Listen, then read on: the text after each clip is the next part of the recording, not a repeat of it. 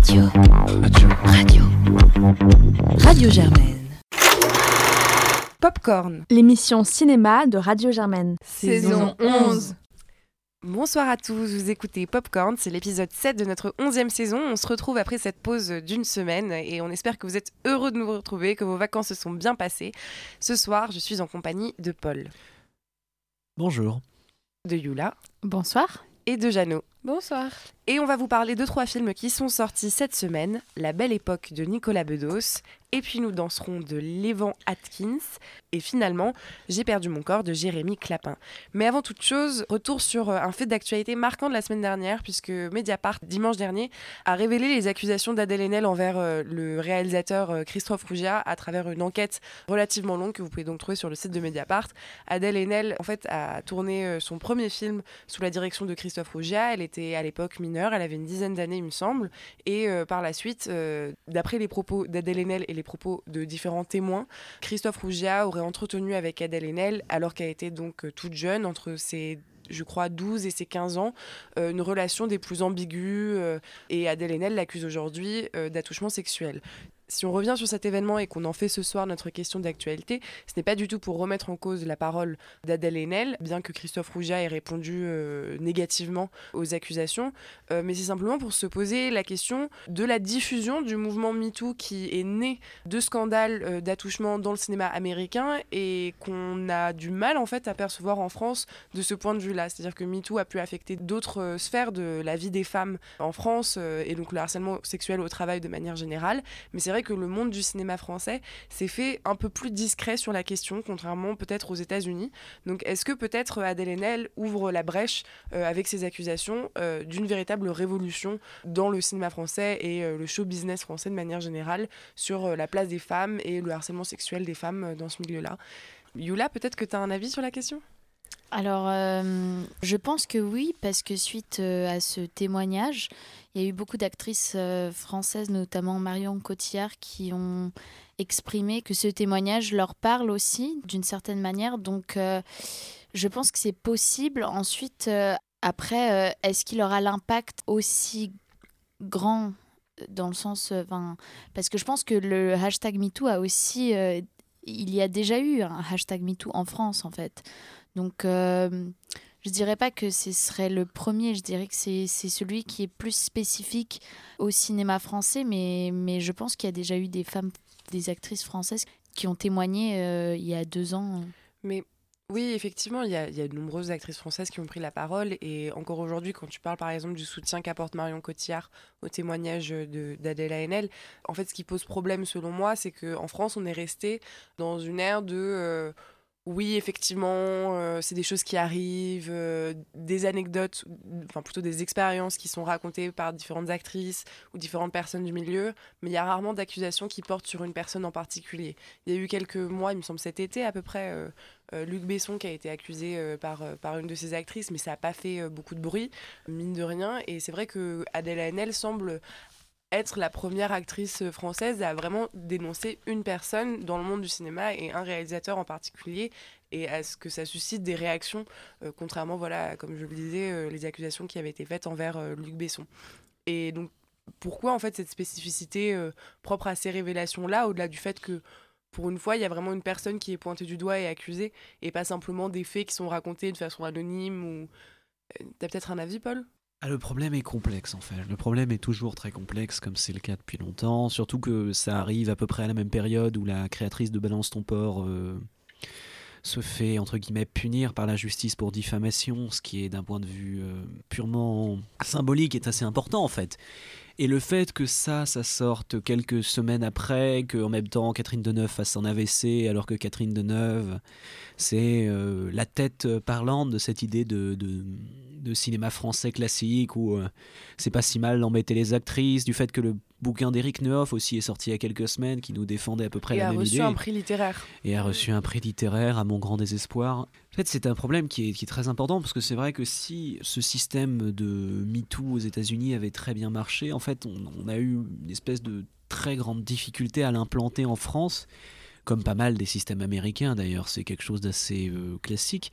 Mais pour un problème aussi grave que le harcèlement et surtout dans un système aussi où c'est aussi répandu que le cinéma, c'était important que quelque chose soit fait. Et peut-être que si Enel, dans cette démarche, arrive à lancer une démarche qui est plus, comment dire, plus issue d'un système français et donc moins construite sur un truc qui marche déjà bien dans un autre pays, en plus dans un pays où le, show business est une, est une blague, en fait une vaste blague à, grande échelle, je pense peut-être que justement euh, ce que lance Enel, ça pourrait être une, bonne chose pour, euh, pour le cinéma français et ça pourrait être peut-être le, commencement du vrai MeToo à la française, pour peu que euh, quelqu'un arrive à suivre. Bah, même si les, actrices arrivent pas forcément à suivre et même si c'est pas même s'il n'y a pas des répercussions énormes dans le milieu du cinéma à l'image des États-Unis qu'importe, moi je trouve que pour les femmes, enfin pour les individus en fait de manière générale, cette, euh, cette révélation et cette discussion et les mots qu'elle a sortis ont été d'une force et d'une puissance un peu inégalable. Et moi, alors que je me croyais féministe et que je croyais avoir acquis pas mal de choses là-dessus et être assez claire dans ma, dans ma pensée avec euh, où étaient mes limites, ce que j'acceptais, ce que j'acceptais pas, ça a vraiment réouvert le débat complètement. Ça m'a ouvert des nouvelles portes, ça m'a touché dans ma sensibilité parce qu'elle a eu des, des mots hyper justes et que, et que au-delà de vouloir euh, dénoncer, elle l'a pas, elle l'a pas poursuivi en justice. Donc on voit que c'était pas un truc de, vengeance ou quoi, c'était juste quelque chose de libérateur et elle le dit elle aussi, c'est qu'elle a besoin de libérer la parole parce que c'est absolument nécessaire et, et elle l'a fait avec tellement d'honnêteté et de ce qu'elle est et, et elle a tellement montré à quel point c'était un problème pour les femmes de manière générale et à quel point on vivait des choses beaucoup plus dures parce qu'on était des femmes justes de, de, de ce, ce fait-là. Moi je trouve que c'est un des discours les plus puissants que j'ai jamais vu et les plus émouvants et surtout qui il m'a permis à moi de reconsidérer mon avis sur mon féminisme ou en tout cas mon, mon, combat vraiment. Je pense que ça me rend encore plus extrême et encore plus impliquée et encore plus engagée là-dedans. Et je pense que je suis pas la, la seule à qui ça fait ça vraiment pas. Yula?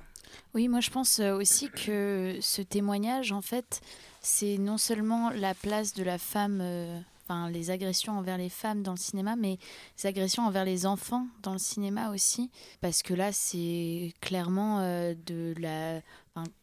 elle était très jeune, elle avait 12 ans, donc... Euh, Je pense qu'on peut employer le mot pédophilie. Pédophilie, oui, concrètement, oui, voilà, exactement c'est pédophilie et c'est quelque chose qui voilà elle dit que ce témoignage elle le fait suite à un documentaire qu'elle a vu sur Michael Jackson et des, des accusations qui ont été révélées sur lui euh.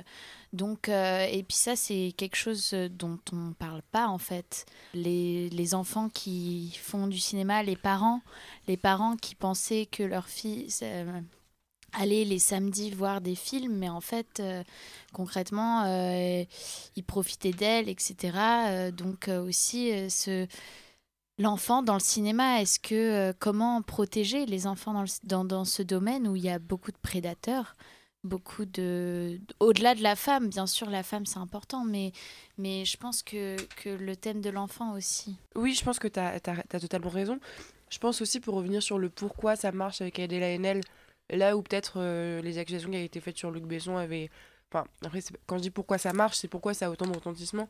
Je pense que c'est aussi dû au fait que Adèle Haenel, non seulement est une, actrice euh, qui aujourd'hui a une carrière très reconnue, mais aussi une militante. Enfin, je veux dire, je pense qu'on se souvient du fait qu'elle a plus ou moins fait son coming out sur la scène des Césars. Il y a, il y a des éléments comme ça qui sont, qui sont importants, qui font que sa prise de parole retentit d'autant plus parce qu'elle a déjà pris la parole pour mm, mm. défendre ou accuser ou, euh, ou, autre dans d'autres domaines. Et euh, je pense aussi au fait que ça. Enfin, si ça a autant de retentissement, c'est parce que Christophe Rougia est typiquement le réalisateur français de gauche, qui, qui, est un réalisateur qui est reconnu de la critique comme étant un auteur. Donc je veux dire, c'est, c'est pas un réalisateur qu'on soupçonnerait d'être dans ce genre de, de mécanisme euh, d'harcèlement euh, sexuel. Je pense que ça, ça, a aussi un impact, ce contexte-là. Mm, mm. Non, en plus du fait que non seulement c'était une jeune femme, mais c'était en fait une très jeune femme, voire une enfant. Jeannot? Là, là où je pense que va quand même y avoir des limites, et on le remarque déjà, c'est que bien sûr, il y a beaucoup d'actrices qui réagissent, mais elles réagissent très faiblement. C'est-à-dire qu'elles partagent des photos d'Adèle, elles partagent juste des smileys. Genre, je pense à à Adèle Exarchopoulos qui a partagé une photo d'Adèle avec juste un smiley cœur.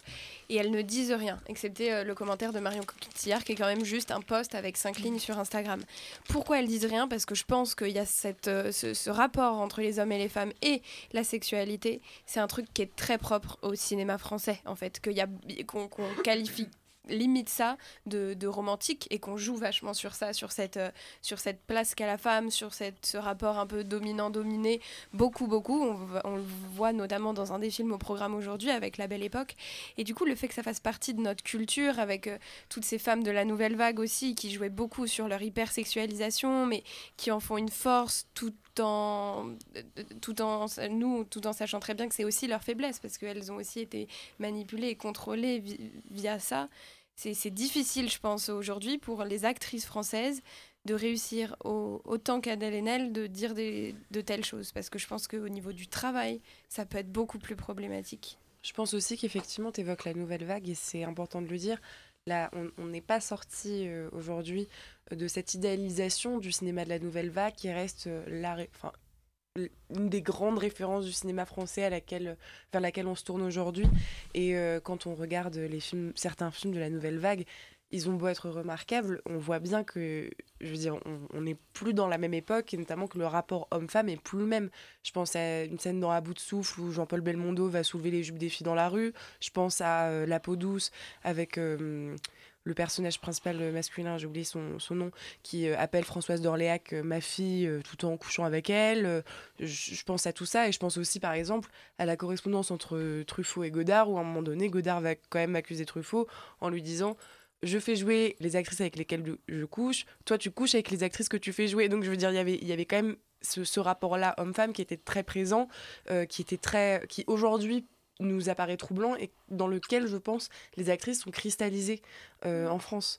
Mais euh, Paul, je crois que tu as quelque chose à dire? Non, mais d'autant plus, et euh, même, même pour des trucs beaucoup plus récents que la nouvelle vague, euh, on a beaucoup parlé du bonhomme parce que c'est un personnage assez controversé du cinéma français et une tête à claque.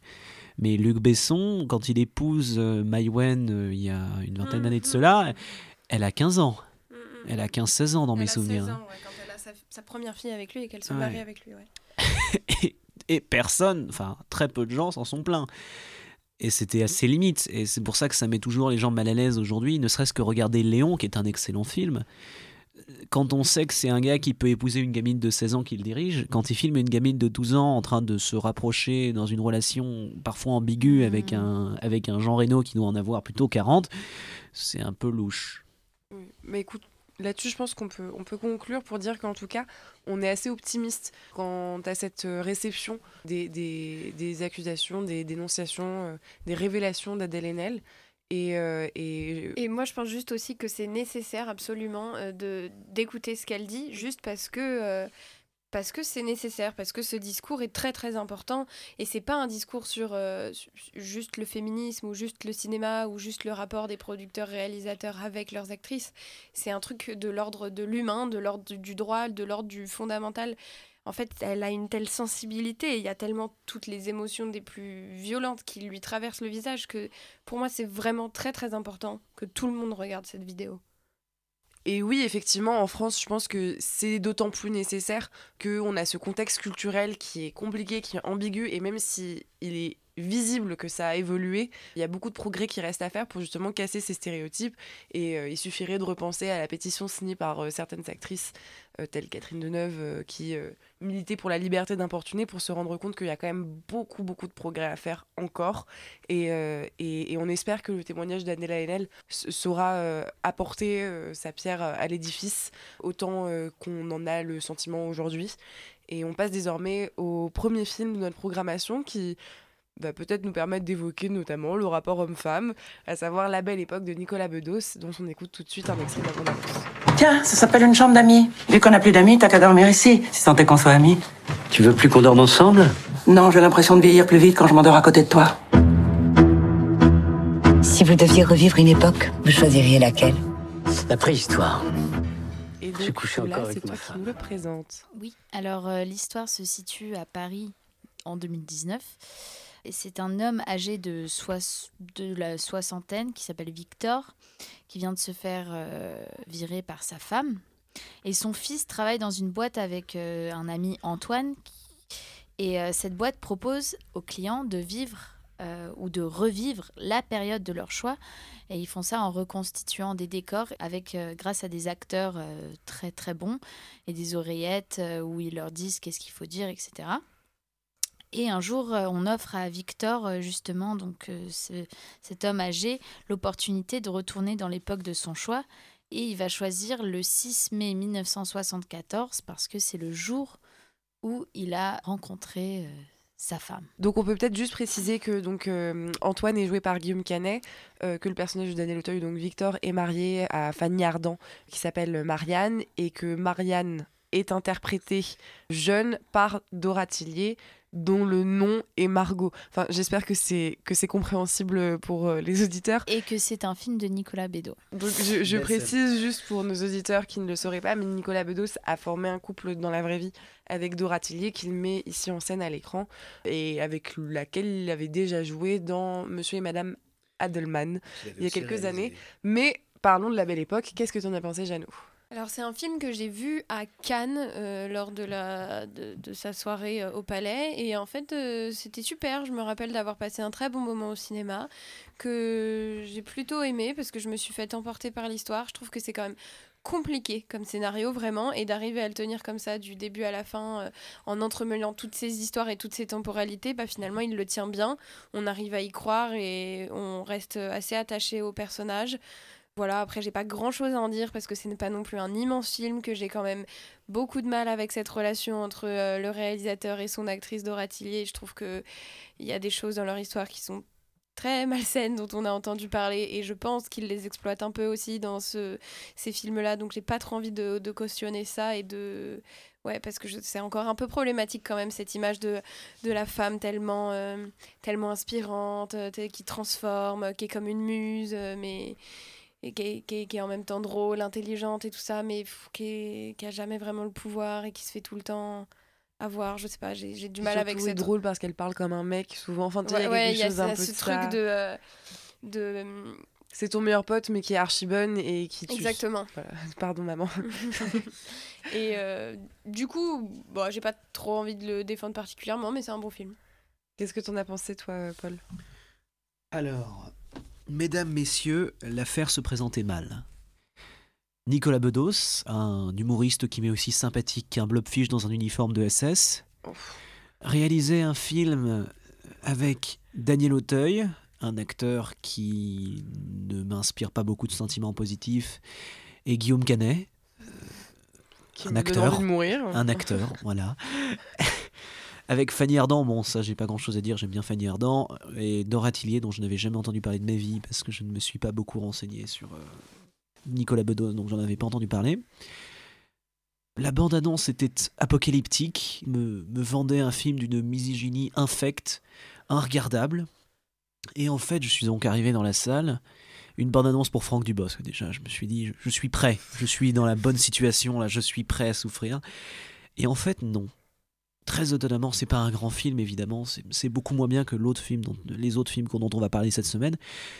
Néanmoins, j'ai passé un très bon moment et en fait, je me suis rendu compte que pour 80% de la séance, j'avais un, petit sourire sur le visage, ce qui m'arrive assez rarement. Et je vais donc essayer de revenir avec vous, si vous voulez bien, sur ce qui a pu faire que, à un point ou à un autre, je me suis dit que c'était pas mal. Et le pire, c'est de me dire que les dix premières minutes étaient vraiment atroces. Les dix premières minutes, justement, cette narration très complexe où il nous fait vivre 25 histoires à la fois, elle ne marche pas. La mise en scène est hystérique tout du long, mais là, c'est là où on le ressent le plus. Les coupures sont insupportables, c'est monté comme un Jason Bourne et à peu près aussi compréhensible. On ne comprend, enfin, on voit rien. euh. Et en fait, quand il installe son subterfuge et qu'il commence à prendre son temps, qu'on a compris quand tout était, comment tout était connecté, euh, ça marche assez bien. Cette histoire, euh, pas très ambitieuse, c'est un peu le, Truman Show, le Cinéman, euh, c'est ce film hyper méta où il se fait son, grand ode au cinéma à notre Nicolas Bedos national, euh, où il veut montrer euh, ce qu'il aime dans ce médium, et il le montre assez bien.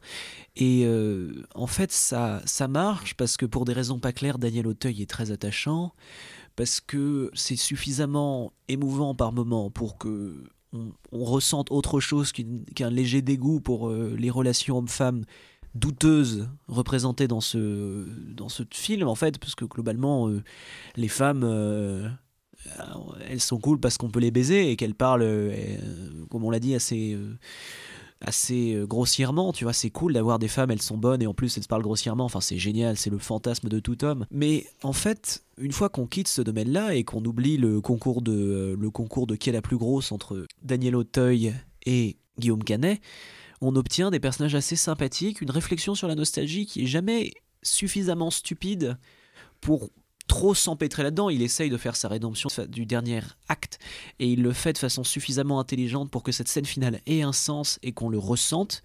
Et enfin, en fait, c'est un film qui est assez joliment fait et qui, si certains artifices narratifs malheureusement ne semblent pas marcher et semblent un peu forcés, notamment un personnage qui alterne euh, entre euh, réalité et fiction de façon pas complètement compréhensible, mais on en sort encore une fois euh, un petit sourire sur les lèvres et on n'a pas grand-chose à en dire.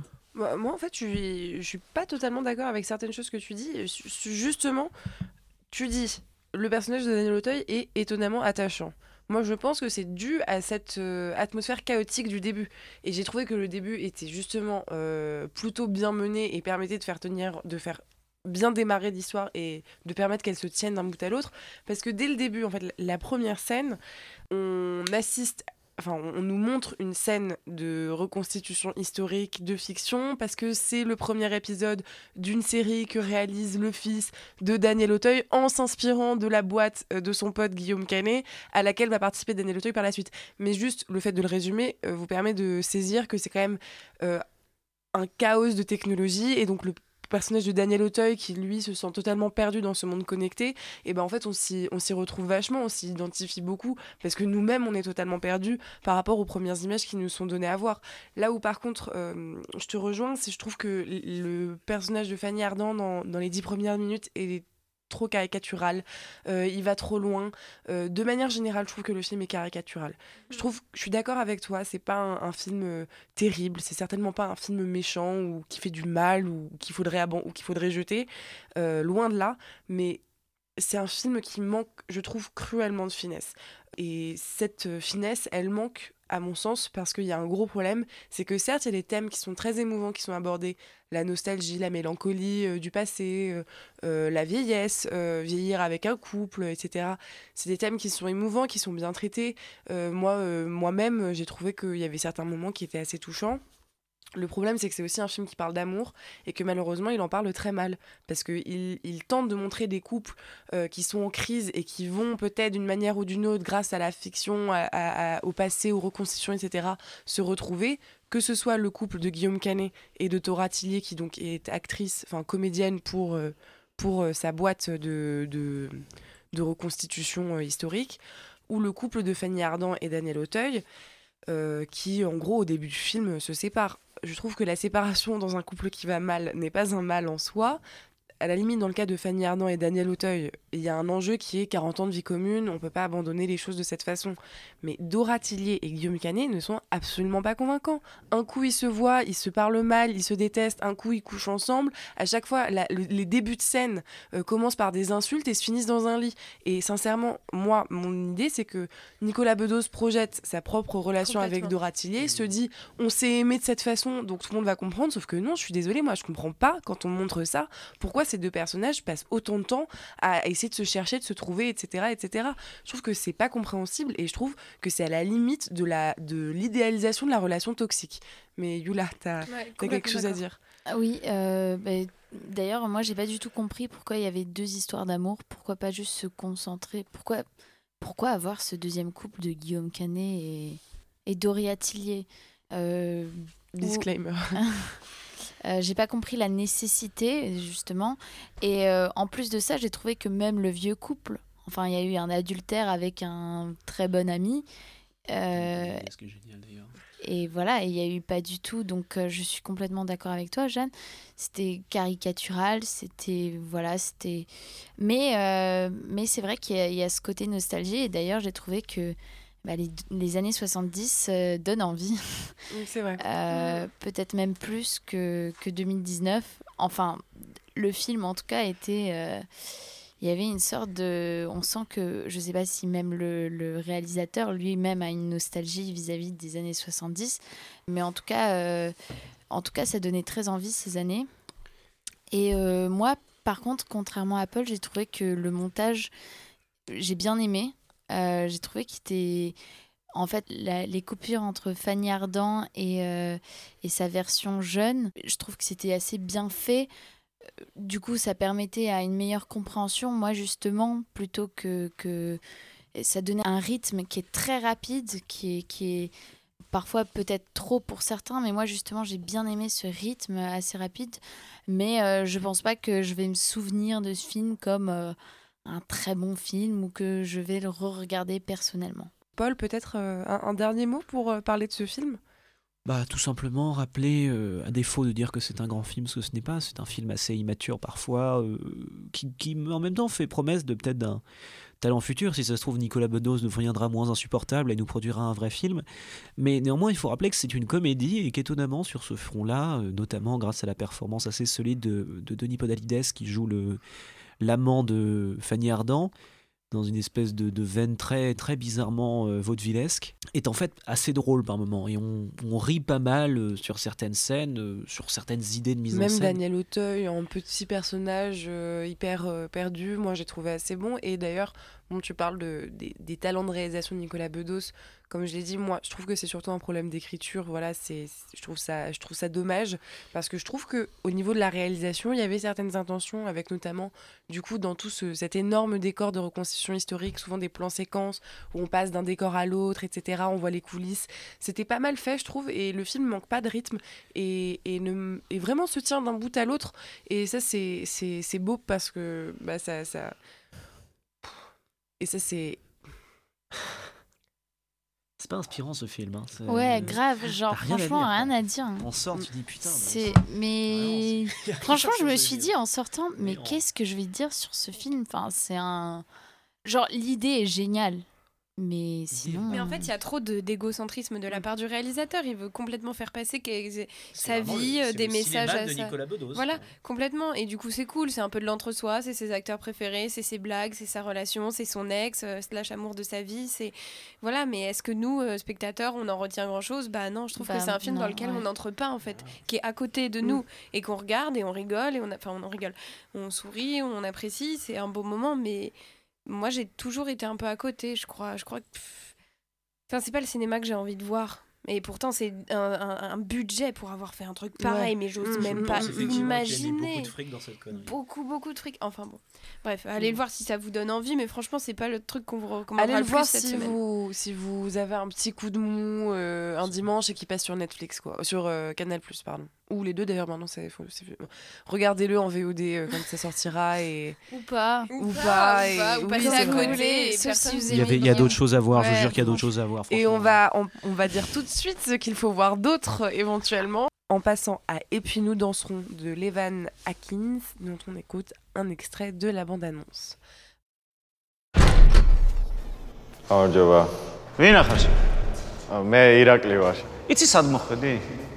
ქართულ ნაციონალურ ანსამბლში. მე მოიხსენი ეგ საყურე. 3 4 Et donc Jeannot, c'est toi qui nous le présente. Donc, Et puis nous danserons est un film suédois et géorgien qui est que j'ai pu euh, voir à la hum, quinzaine des réalisateurs à Cannes et qui est sorti cette semaine. Malheureusement, c'est un film qui passe pas dans beaucoup de salles et pourtant il vaut tellement, tellement le détour.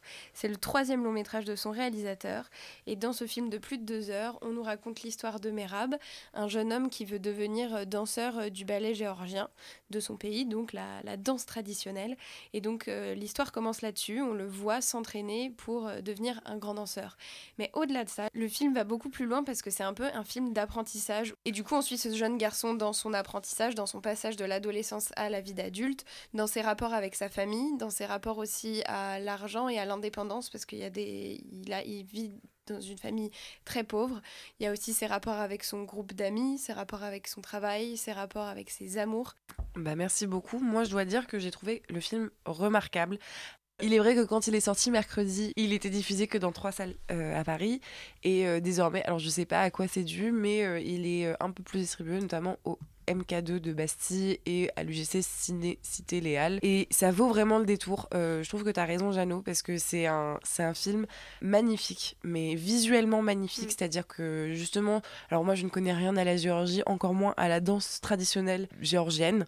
Et je dois dire que j'ai été totalement emportée euh, parce que c'est des plans sur ces, sur ces corps de danseurs. C'est extrêmement rythmé. Il y a une musique, euh, en fait, c'est des tambours beaucoup qui jouent et qui battent le rythme de la musique. Donc c'est extrêmement entraînant. Et je trouve que l'évolution, c'est un film très intimiste en fait. Mm. C'est, on est vraiment dans l'intimité de ce jeune homme qui a une sorte de rêve, mais qui doit concilier ce rêve avec euh, des réalités qui sont un peu dures, qui est qu'effectivement il a des galères avec sa famille, qu'il a visiblement un rapport un peu trouble avec son père, des difficultés personnelles, et à, à travers toute cette quête de la perfection dans la danse, il y a une quête de ce qu'il est lui-même et qui se traduit très bien. Je trouve que voilà, je parlais des, des plans sur ses corps en mouvement, mais tout le film est baigné de, de lumière magnifique. Alors je sais pas si c'est la Géorgie ou si c'est Un excellent directeur de la photographie. voilà, mais c'est sûrement les deux parce que l'image est, est superbe et pourtant ça se passe surtout dans la ville parce que voilà, on pourrait imaginer euh, sorte d'imaginaire de la Géorgie avec euh, des grandes plaines et etc. Mais non, c'est dans la capitale euh, de Géorgie et il y a toujours ces lumières. On dirait que il se trouve que le personnage se lève assez tôt le matin, mais on dirait qu'il y a toujours le, le soleil qui est hyper proche de lui. C'est toujours il y, a- beaucoup de scènes qui sont comme ça, baignées de lumière et c'est c'est vraiment magnifique. Et je pense que c'est aussi très symbolique parce que ça a tout à voir avec euh, le fait qu'il se découvre lui-même et qu'il se met peu à peu en lumière aussi dans le monde de la danse. Donc euh, j'ai trouvé le film vraiment remarquable. Et peut-être que tu, veux ajouter quelque chose, euh, Jeannot? Je suis très très d'accord avec toi, c'est un des plus beaux films que j'ai vu à Cannes et j'en ai encore des, images, très très fortes et des séquences très très très, très fortes. Je pense notamment à deux séquences de danse qui sont rythmées euh, et qui sont incroyables. Et puis lui, en fait, lui, juste son personnage à lui, il s'avère que c'était pas un acteur, que c'était un danseur et qu'il a travaillé trois mois avec le réalisateur pour, euh, pour que le réalisateur puisse rentrer dans son intimité et découvrir qui il était et qu'ensemble ils créent ce personnage et qu'il s'en inspire dans son scénario. Et je trouve que ça marche merveilleusement bien parce qu'on y croit à mort et que ce mec est absolument sublime. Et je trouve aussi, encore une fois, que ça remet un peu en question cette idée de la masculinité dont on parlait déjà il y a deux semaines, mais je trouve que euh, déjà parce qu'il est danseur et que du coup bah il danse et qu'on a tendance à trop associer la danse à quelque chose de féminin, mais surtout parce que euh, parce qu'il a juste de la sensibilité en fait et qu'il fait des fait des découvertes tout simplement comme un, un un, une- un jeune homme de son âge, mais c'est pas un homme justement, c'est jeune, c'est juste un jeune de son âge qui, qui découvre plein, plein de choses et, euh, et je trouve ça vraiment très très beau, très très doux et euh, ça m'a redonné confiance un peu en, je sais pas, en, une forme de liberté, en une forme aussi d'expression de la part des mecs et de leur sensibilité, parce que j'ai rarement vu ça en fait, des mecs aussi sensibles au cinéma, sans pour autant que ce soit euh, euh, pointé du doigt, tu vois, que ce soit trop clivant, que ce soit trop une caricature de lui-même. Mais ce que, ce que je trouve aussi, euh, tu as raison, il y a une remise en cause, euh, en question un petit peu de la vérité dans le film. Je pense que c'est aussi dû au fait que donc ça se passe en Géorgie et tu sens que la mentalité géorgienne est encore un peu peut-être, euh, plus patriarcale que Mhm. celle qu'on peut connaître nous en France et en Europe de l'Ouest et notamment enfin il y a un certain nombre de traditions euh, de comportements de, de la part de la famille ou de la part euh, des hommes de manière générale qui m'ont fait comprendre aussi que c'était voilà la société géorgienne qui en était à ce stade-là euh, actuellement et qui font que le film est d'autant plus intéressant parce que c'est justement euh, développer une forme de sensibilité, une forme de douceur. Enfin, je trouve que le personnage, notamment, euh, voilà, il a un groupe d'amis dans le rapport euh, qu'il entretient avec ses amis et notamment avec sa binôme de danse Mhm. avec laquelle il danse depuis 10 ans.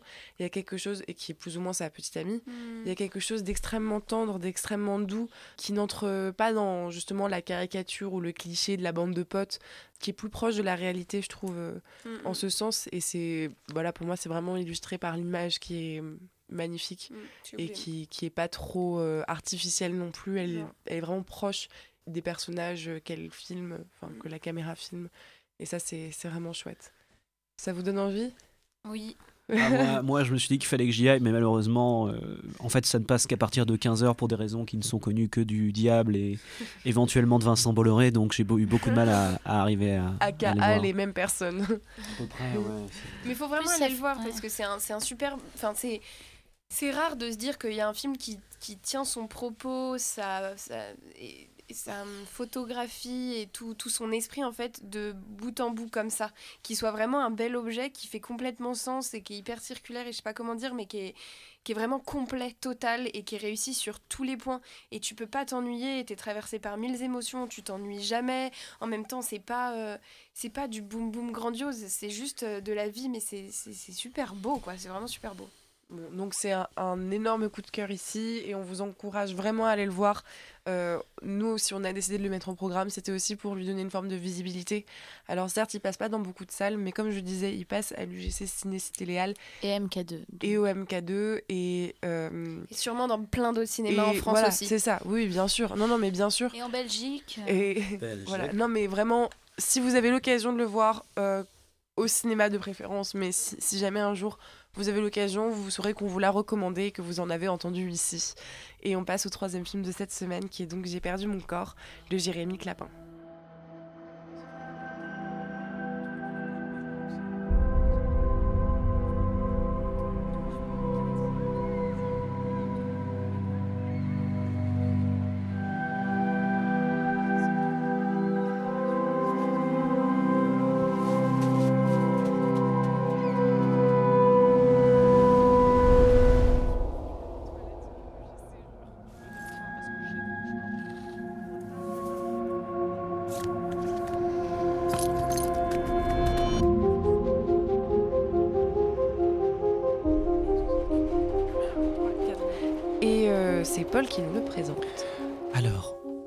Quelque part, euh, dont on suppose être Paris, une porte de frigidaire s'ouvre.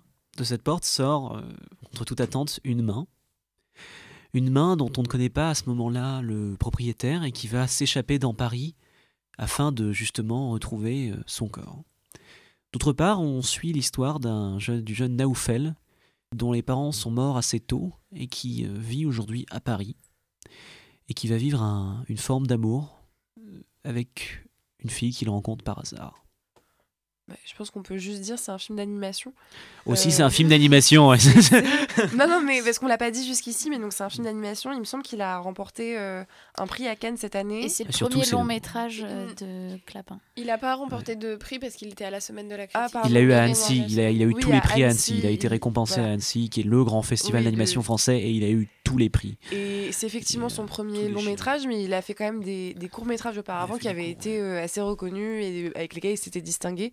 Donc euh, c'était assez attendu, mais je vous laisse vous me dire ce que vous en avez pensé, Yula.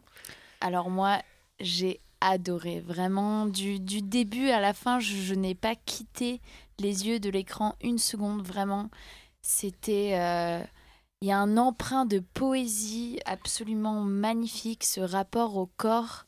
Donc en fait, euh, pour moi, cette main, c'est... Enfin, en fait, à travers cette animation, on voit euh, le rapport euh, à la perte, que celui-ci soit émotionnel ou physique. Et c'est un rapport qui est fait de manière euh, très, bah, très poétique pour moi.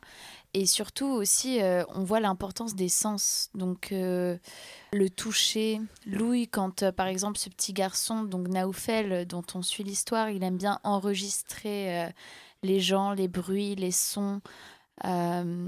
L'importance de, de, nos mains, en fait. Euh, vraiment, je... Et puis la musique, de, de... la musique qui est de Dan Levy.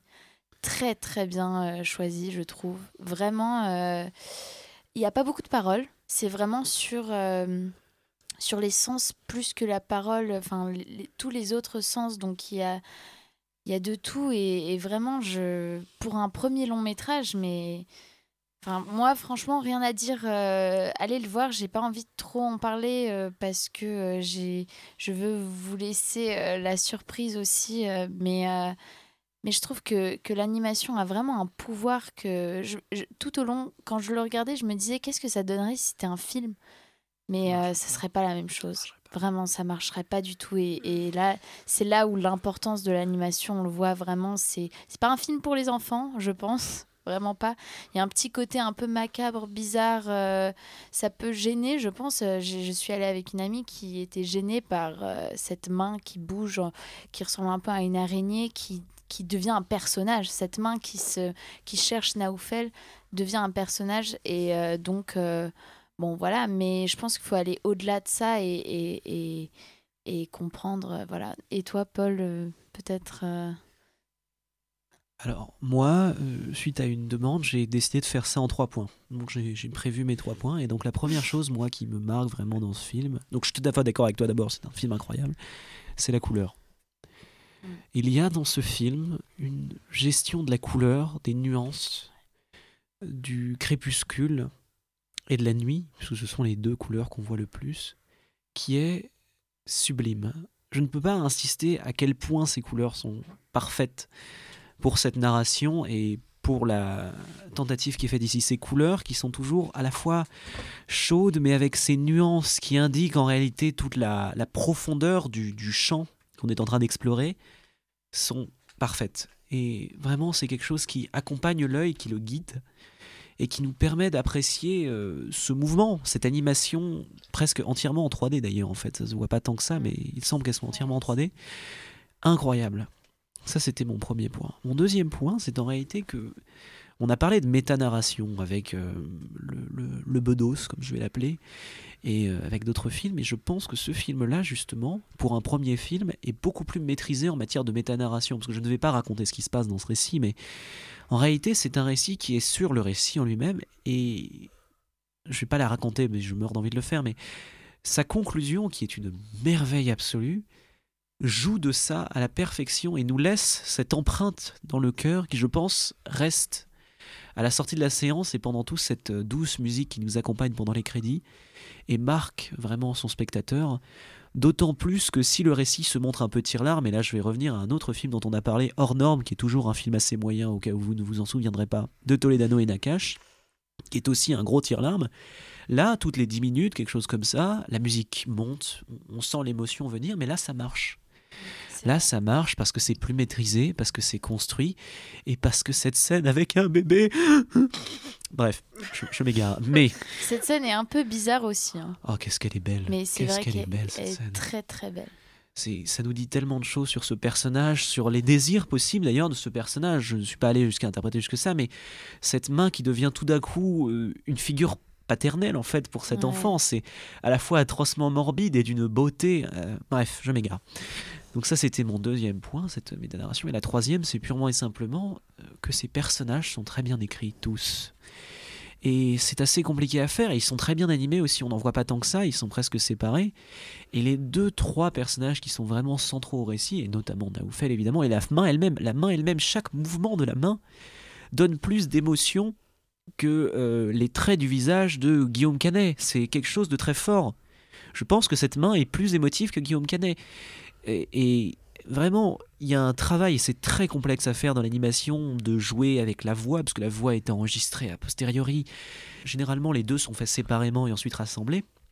C'est très intéressant de créer à ce point une émotion autant dans la voix que dans l'animation et d'arriver à le rejoindre. Et pour ces trois points-là, qui sont vraiment très importants pour moi, je pense que vous devriez aller voir ce film déjà et que c'est un très très bon film. Qu'est-ce que t'en penses, Jeannot? Et ben moi je vous rejoins, c'est un très très bon film que j'ai beaucoup aimé. J'avoue que quand je suis rentrée dans la salle, c'était encore à Cannes. Euh, C'est ta semaine Cannes. C'est ma semaine Cannes. Euh, je savais pas que c'était un film d'animation. Et en fait, au début, j'ai cru que c'était juste le générique. Et en fait, je me suis rendu compte que non. Et quand j'ai vu cette main gesticuler de partout, j'ai vraiment eu un truc de rejet en mode Ah non, je vais pas du tout aimer, c'est pas mon style. Un truc euh, qui est pas de de la fiction et du réel, je, vais pas apprécier. Et en fait, bah j'ai adoré parce que c'est parce que comme vous l'avez très bien dit, c'est très poétique, c'est très beau, on croit au personnage, on croit à tout, c'est plus fort que du vrai cinéma, c'est de l'animation absolument parfaitement maîtrisée. Euh, on s'attache à eux, il y a notamment la scène de, de la pizza en fait. C'est une des Ah premières oui. scène et moi c'est celle-là qui m'a fait Qu'est-ce fondre belle, voilà. ouais. C'est ça qui m'a fait fondre et vraiment rentrer dans le film complètement et après j'étais j'étais emportée et ailleurs et j'avais rarement vu un film comme ça. Je trouve que c'est vraiment un bel objet et qui est très rare quoi de voir une histoire aussi euh, bizarroïde. Enfin, c'est quand même bizarre de se dire qu'on va raconter l'histoire sur une main coupée, quoi, une main qui devient un personnage en animation comme ça, mais en même temps qui est pas de l'animation du tout pour enfants, parce qu'il faut quand même le prévenir. Euh, c'est un film qui est très très violent et qui, est- qui, qui fait qui terrifie. Moi, il y a des moments où j'ai dû fermer les yeux quand même. Il y a Ouais, des thèmes vrai. qui sont abordés, qui sont un petit peu, enfin, notamment sur la fin, il y a des choses qui sont très très dures et qui sont pas que de l'ordre du visuel de ce que tu vois, mais surtout de l'ordre du psychologique, de, des, des émotions que tu ressens, de la Mais peur tu vois que le mal partout, Jeannot. Non mais c'est vrai. Non, mais c'est vrai euh, que la main qui même se, se- Parce que la main, en fait, va tout faire et elle va, elle va pas vouloir être vue par les gens lorsqu'elle va essayer de rejoindre Naoufel. Cette euh, main dans le métro. Ou dans le euh, périph', ouais. La non, scène ouais, avec les rats est un peu violente. ouais. est très violente.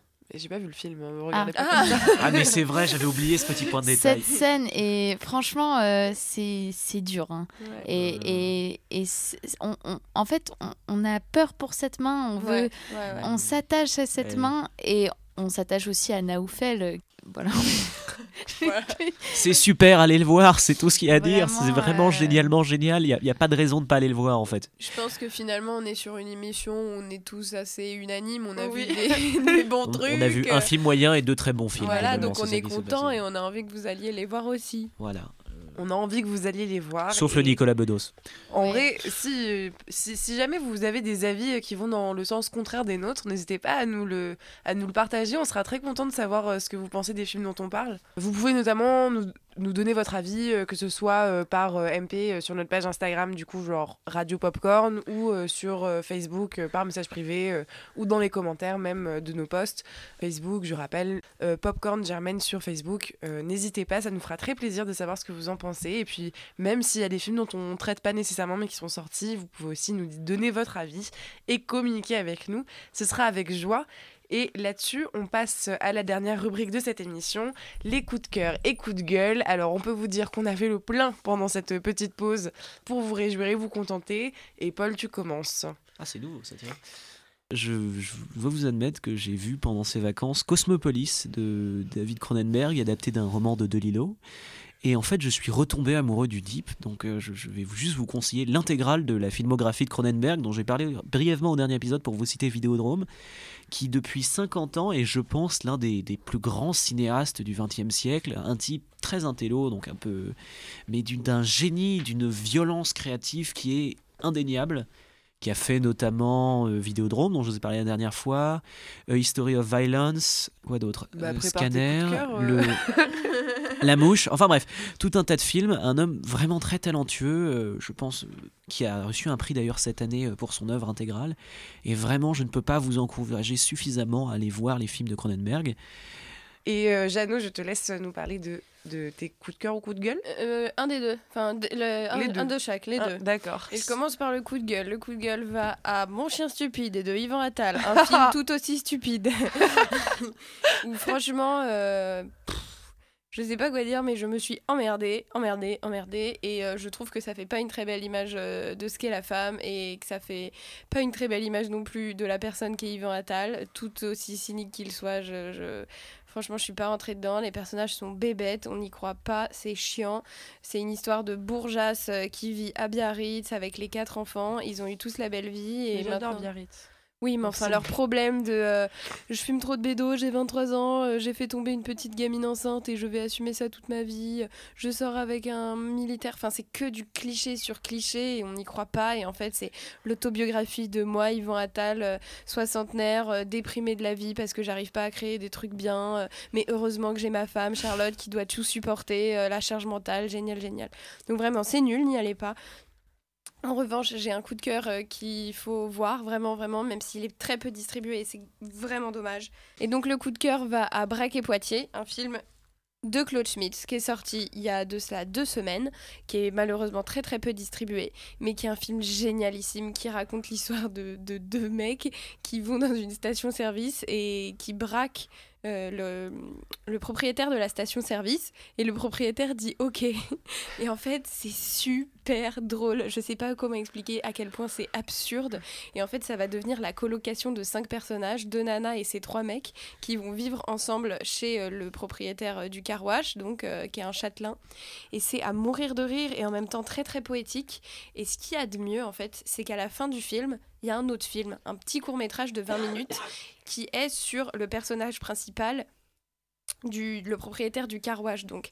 Et en fait j'ai pas tout compris mais je crois que lui n'était pas acteur et qu'ils ont vraiment pris la personne qu'il était dans la vraie vie et qu'ils l'ont utilisé comme ça. Et en fait c'est euh, d'une poésie c'est magnifique et c'est toute une réflexion sur euh, qu'est-ce que c'est que d'être acteur et en même temps euh, la différence des classes sociales et tout. Bon là je dis des mots très forts pour un film qui est au contraire très très très léger et très profond et très drôle mais c'est hyper beau et il faut vraiment que je m'intéresse à comment ce film a été fait parce que pareil dans les crédits que tu vois tu vois que c'est une toute petite équipe que euh, je crois que ça a été fait avec euh, l'école du Frénois alors je sais pas ce que c'est, il faut vraiment que je me renseigne, mais c'est un petit bijou, un, un truc hyper rare, un peu un ovni du cinéma, mais à mourir de rire et tellement bizarre et tellement attachant qu'il faut aller voir Braquet Poitiers. Rien que le titre, Braquet Poitiers, c'est exceptionnel. Bon, bah écoute, euh, merci, c'est très enthousiasmant. À toi, Yula. Alors moi, c'est deux coups de cœur. Donc le premier, c'est Les accusés de Jonathan Kaplan. Jonathan Kaplan, qui est l'histoire euh, d'une euh, femme euh, qui est jouée par Jodie Foster, qui se fait violer par un gang. Et en fait, c'est l'histoire de la, c'est sur la justice et la prise en charge euh, judiciaire d'une femme qui accuse un gang, mais ce gang a un peu de pouvoir dans le village. Euh, c'est des jeunes qui euh, font des bonnes études. Et du coup, elle va avoir beaucoup de mal à se faire entendre et écouter. Et voilà, donc c'est c'est très bien fait, c'est puissant, voilà, donc je le, je le conseille fortement, notamment avec ce, dont on a parlé, euh, des agressions sexuelles, etc., et de la prise en charge, notamment euh, au niveau de la justice. Et le deuxième, c'est un dessin animé euh, japonais de Makoto Shinkai. Euh, J'espère que j'ai bien prononcé. Qui, Oui, s'app- oui, c'est ça. qui est Your Name, qui est sur Netflix. Euh, et donc, euh, c'est l'histoire d'une fille et d'un garçon. Et en fait, leur, euh, ils ne se connaissent pas. Et leur corps se change la nuit, s'échange. Et donc, en fait, dans cette histoire, ils vont essayer de se retrouver. Donc, c'est une animation japonaise, bien évidemment. Et il y a toute une histoire derrière. Voilà, il- il- il- enfin, c'est- c'est si vous aimez les animations japonaises, eh bah, écoutez, allez le voir. Euh, il est sur Netflix pour une fois, donc euh, voilà. Et euh, voilà, c'était mes deux petits coups de cœur de la semaine. Merci beaucoup, c'est très enthousiaste. Et je passe donc mon coup de cœur pour clôturer cette émission. C'est un film qui est sorti il y a de ça, il me semble, trois semaines, qui est un documentaire par Alejandro Jodorowsky. Le documentaire s'appelle Psychomagie, un art pour guérir. Et donc, euh, c'est un peu un documentaire pour les initiés, je dois le dire. Moi, j'aime déjà beaucoup Jodorowsky, euh, qui s'est fait connaître notamment en tant que réalisateur pour euh, La montagne sacrée, Poésie à Sinfin, etc. mais qui s'est aussi fait connaître pour un autre genre d'initié, euh, peut-être pas des, cin- des cinéphiles, mais euh, pour avoir euh, en fait relancé le tarot en France dans les années 70, le tarot divinatoire. Et donc c'est pour vous donner une idée du personnage si vous ne le connaissiez pas. Donc c'est un espagnol. très penché, un peu psychédélique, etc. Bon, et donc dans Psychomagie, un art pour guérir, qui est son dernier documentaire, il présente la thérapie qu'il a mis en œuvre, euh, qui est une thérapie par la performance. Donc il a des personnes qui viennent euh, le consulter et à qui il propose de prendre part à des sortes de performances artistiques euh, qu'il met en scène en tant qu'artiste. Et euh, il en a filmé un certain nombre qu'il nous donne donc à voir, qui sont entrecoupés par certains passages de ses films où on comprend un petit peu mieux certaines scènes, euh, parce qu'il y a, il y a une analyse derrière qui en est faite qui est un peu psychologique. Euh, c'est à mi-chemin entre le chaman, le gourou, le psychanalyste et juste l'artiste perché qui n'est pas redescendu depuis le LSD euh, d'il y a 50 ans. Et rien que pour ça, je vous conseille d'aller le voir. Moi-même, Je dois dire, euh, je suis allée, voilà, je, suis- allée le voir pendant les vacances au cinéma. Il me semble qu'il passe encore un petit peu dans certaines salles et euh, euh, c'est- ça vaut le détour. Euh, c'est peut-être pas la plus grande œuvre cinématographique. C'est à la fois divertissant et enrichissant parce que voilà, on en apprend plus un petit peu sur certaines méthodes de, psychologie. Enfin, moi, ça m'a beaucoup plu, d'autant plus que les performances artistiques qu'il met donc en scène avec ses patients sont assez prenantes, assez saisissantes et parfois assez belles. Il y a notamment certaines où il fait revivre leur accouchement à des patients, des choses comme ça. C'est assez intéressant à voir à l'écran. Donc je vous le conseille, c'est mon coup de cœur. Et petit disclaimer, pardonnez-moi, Alejandro Jodorowsky est chilien et non pas espagnol. J'espère que vous m'excuserez.